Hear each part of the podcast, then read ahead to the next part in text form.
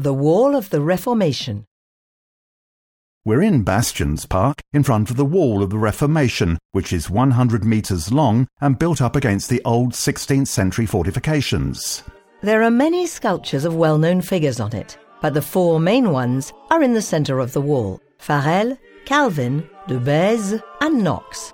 The architects of the Protestant Reformation? Right. In fact, the foundation stone was laid in 1909 on the 400th anniversary of Calvin's birth. Calvin. There's something I'm not quite sure about. Was he born in Geneva? No, he was French, but he was invited to Geneva by Guillaume Farel, and it was he who introduced the Reformation here. The city became Protestant in 1536, which explains the date shown on the left side of the wall. It reverted to basic Christian doctrine and broke with Catholicism to establish a more strict church. That's just a broad outline of what happened. Isabelle Graesslé tells us more. She is the director of the Museum of the Reformation. Calvin was basically responsible for Geneva's reputation as the Protestant Rome.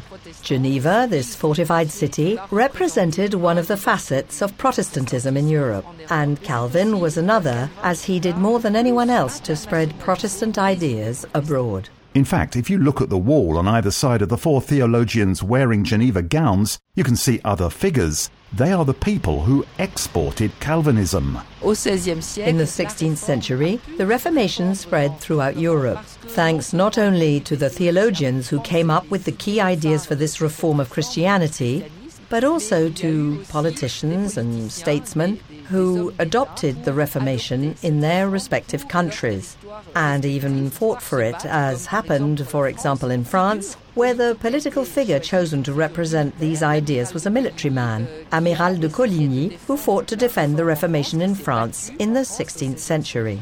Did you know that the Geneva Bible, translated into English by John Knox, travelled with the Pilgrim Fathers on the Mayflower to America? But Calvinism was a very strict doctrine, wasn't it? Yes, many Genevans associate it with intransigence, but Calvin opened the gates of Geneva to Protestants who were being hounded throughout Europe. That is also part of his legacy, an awareness of the suffering of others, which is what led to the creation of the Red Cross, for example. There are still lots of other things to decipher.